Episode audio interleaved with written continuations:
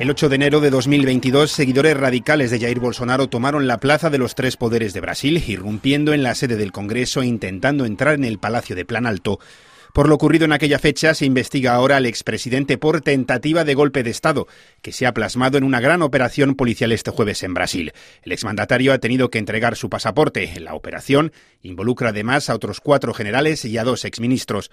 Los implicados habrían tratado de revertir la victoria de Lula da Silva en las elecciones. Marcos Cordeiro Piris, profesor de Relaciones Internacionales de la Universidad Estatal de Sao Paulo, explica las similitudes eh, con lo intentado por Donald Trump en Estados Unidos, alentando dudas sobre el sistema electoral y llamando a la revuelta, pero en este caso con la intención final de desplegar al ejército. Tuve una, una preparación porque al estilo de Trump, la cuestión de las redes sociales, las mismas fake news, y que va a crear un enojo de parte de la población acerca de la democracia, de los sistemas políticos. El estándar sería un golpe militar tradicional.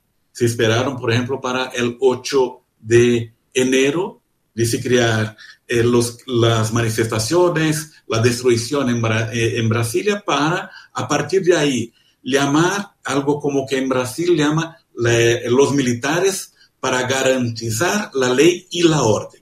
No en vano, Bolsonaro, ya inhabilitado por propagar fake news, habría preparado incluso un decreto para consolidar el alzamiento. Ahora podría afrontar penas de cárcel.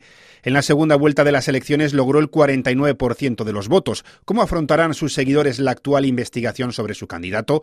La respuesta podría ser menos radical de lo esperado. Podremos dividir, por ejemplo, los bolsonaristas en aquellos que son personas conservadoras, de aquelas personas que son militantes de extrema derecha. Algo así como mitad de, de los bolsonaristas, algo que llega como 25-30% de los electores, se mantendrán muy duro como están hoy.